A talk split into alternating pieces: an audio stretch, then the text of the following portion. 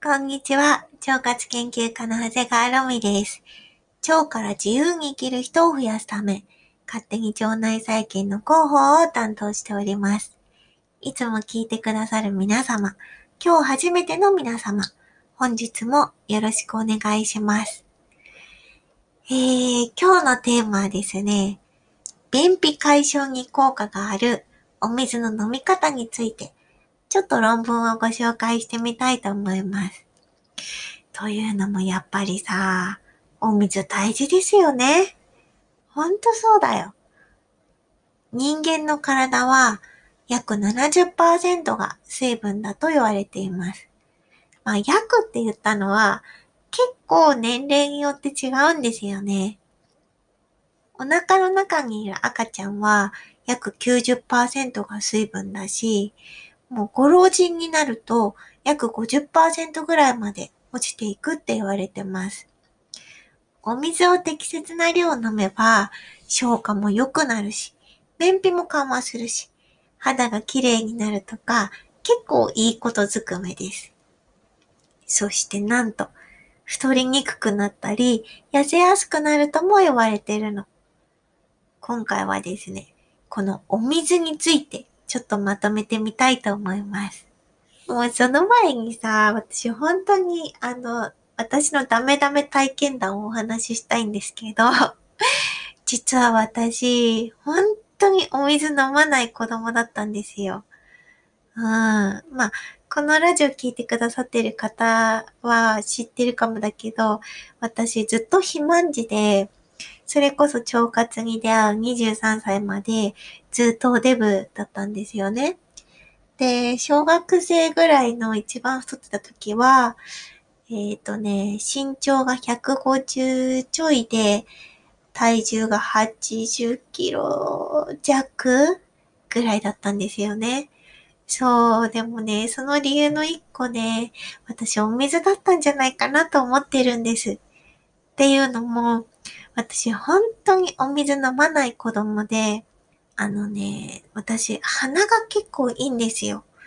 匂いに敏感な子だったので、お水がすごく、なんて言うんだろう、臭く感じて苦手でした。一応さ、お家の水道に浄水器はついてたんだけど、お水本当に苦手で、飲んだ記憶がないんですよね。で、代わりに何を飲んでいたかというと、なんと、牛乳なんですよ。そりゃ太るよね。そりゃ太るんですよ。牛乳めちゃくちゃ飲んでて、えたまに麦茶ももちろん飲むんだけど、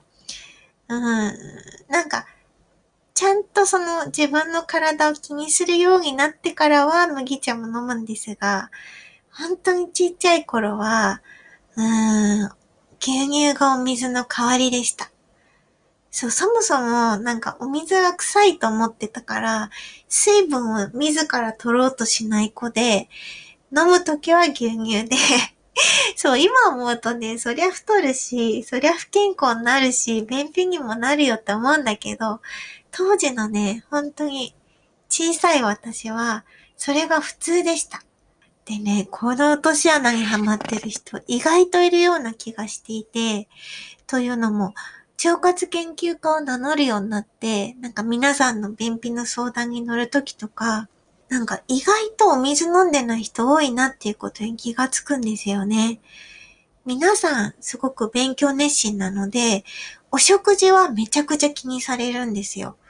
発酵食品たくさん食べたりとか、食物繊維の知識とかも終わりなのに、基本的な水分量がめちゃくちゃ少ない。それこそ私みたいに臭いと思って嫌いっていう人もたまに出会ったりもするので、結構、うん、お水大事な気がしています。もちろんさ、食物繊維は腸内細菌の餌になったりとか、うん、腸の前動運動を活発にしてくれるお手伝いもしてくれるんですが、特に不溶性の食物繊維を水分不足の中めちゃくちゃ食べちゃうと、逆に便が固まっちゃって詰まってしまうので、逆効果の場合もあるんですよね。で、私はこれを本当に小さい頃からずっとやり続けていたから、めちゃくちゃひどい便秘になっちゃったっていうのが多分あると思っていて、腸内環境が悪くなって太りやすくなって、で、そこから肌荒れとかむくみにつながる人もいるので、特にダイエット中の方は、一番最初のその根本のところ、お水との付き合い方がめちゃくちゃ大切だなぁと、うん。今は自分の経験も含めてすごく感じてます。ちょっとここでね、うん。お水が大事な理由になるような研究を一つご紹介したいと思います。2010年にアメリカで行われた臨床試験なんだけど、うん、肥満の患者さん48名を集めて、彼らを2つのグループに分けたんだって。1つ目のグループは、お食事前にお水をね、コップ2杯飲むグループ。そして2つ目のグループは、食事前にお水は飲みません。そして、カロリーをきちんと計算されたダイエット食を食べてもらって、12週間この生活を続けたそうなの。そしたらですね、グループごとのダイエットの結果に、こんな違いがありました。ま、食事制限してるので、どっちも痩せたのは痩せたんですよ。お水ありのグループは、平均マイナス 7.03kg 痩せました。これはすごいね。12週間だから、3ヶ月ぐらいでこのぐらい痩せれた。うん。健康的に痩せてます。そして、お水なしグループ。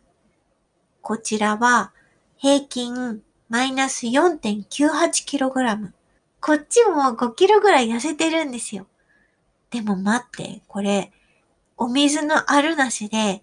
なんと 2kg の違いになったんです。そう。この理由は何なのか。この実験を行った研究者の方々は、お水を飲むことによって満腹感が得られて、食事の量が減ることが分かったっておっしゃってるの。もちろんこれはお水の場合なので、お砂糖がたくさん入ったジュースとか、そういうの飲んじゃダメですよ。牛乳もダメです。そう、お水の場合だけで。2015年にもイギリスで同じような研究を行っていて、この時の被験者の方は84名。この方たちを2つのグループに分けて、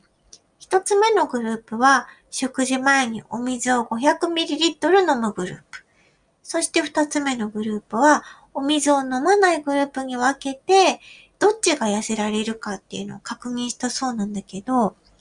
この研究でも体重が 1.3kg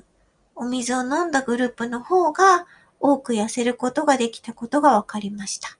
ダイエット効果を高めたい方は、食事の前にお水を飲むことをお勧めします。